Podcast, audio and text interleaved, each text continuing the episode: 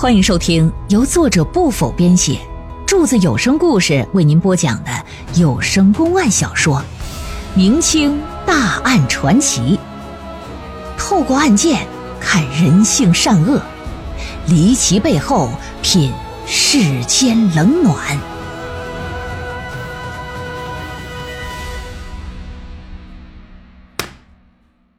老爷说：“说说吧，你没开过棺，没见过尸体，你怎么知道这伤是咋来的？你眼睛是 B 超啊？说说吧。”邵有道一听，这脸上就变颜变色，支支吾吾了。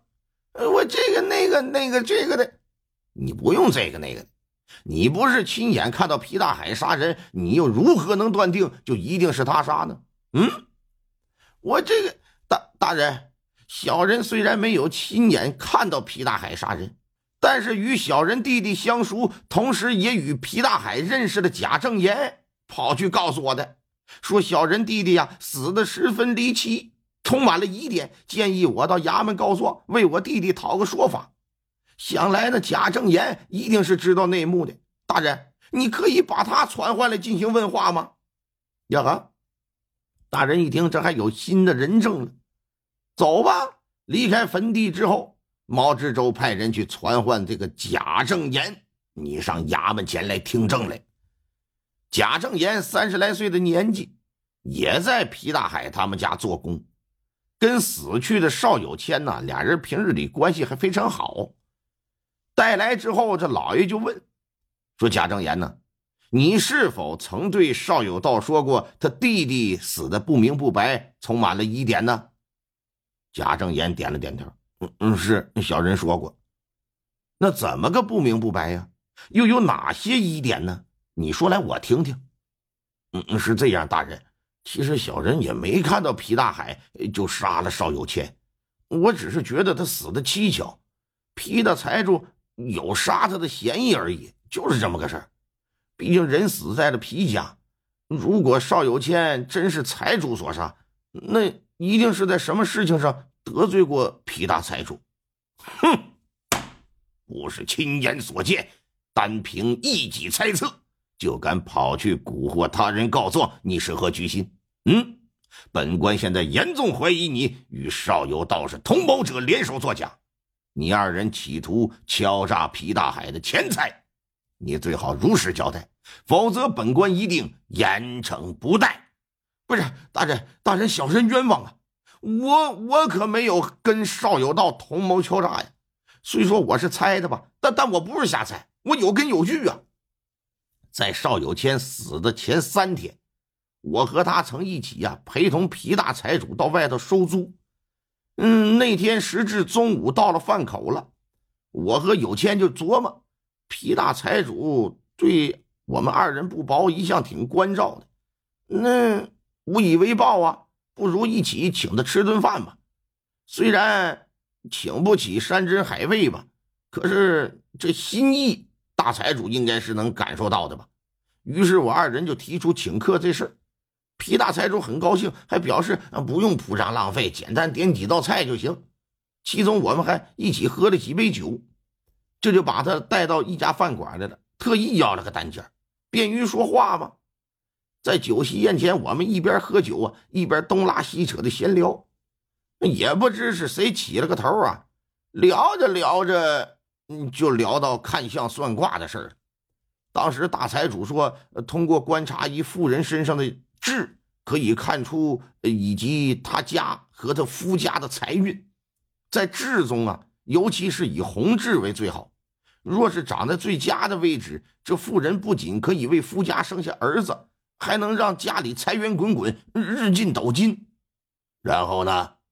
然后小人就很好奇呀，就问皮大财主说：“那娘们长红痣的最佳位置在哪儿啊？”当时大财主就诡异的一笑，说：“那个部位啊，极其隐秘，妙不可言，不是说谁想看都能看得到的。”我当时见他这么说，我好奇心就更重了，我就追问他：“我说到底是什么地方？”大财主见我追问，也不好不回答，便说是女人的私处，还说只要女人私处长有红痣，那必会立子旺夫。但接下来邵有谦的一句话，却让原本心情很好的财主当时脸上就变了色了。哦，他说了什么？嗯，他说，听听皮大财主说，女人私处长红痣可以立子旺夫。邵有谦就说说，难怪大财主您家里那么有钱呢，因为夫人的私处就长有红痣啊。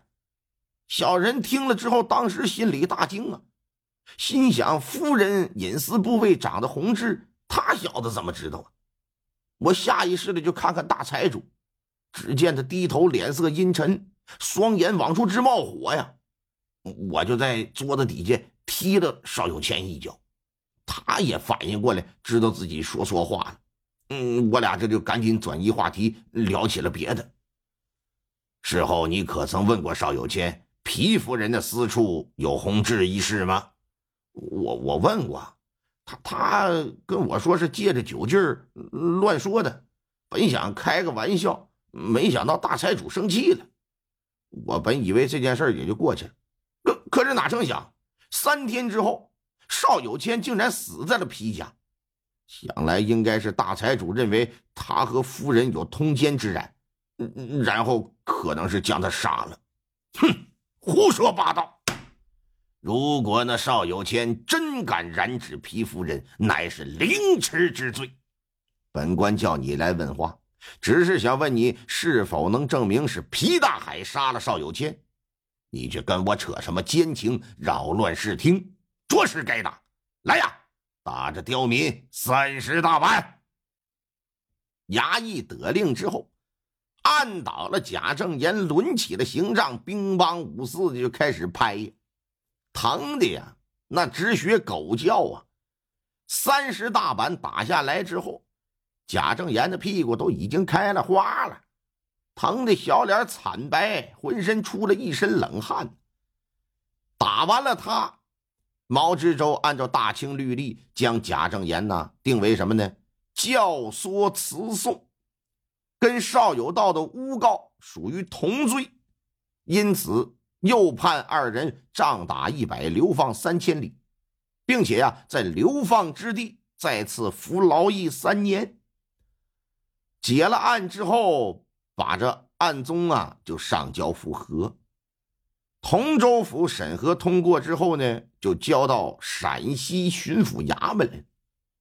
时任陕西巡抚的叫巴彦三，他在看了华州这案件卷宗之后呢，认为这案子呀是存在疑点，毛知州审判的过程存存在着问题，便交给了安察使司，说你呀重新调查审理一下。时任陕西安察使的不是别人，正是大名鼎鼎的刘墉。在担任了三年江宁府知府之后，由于表现出色呀，这就被调任陕西来了，出任管理一省刑法之事的安察使。可以说，就跟现在法院的省院长似的。刘墉在拿到邵有谦死这一案的卷宗的时候，仔细看了看。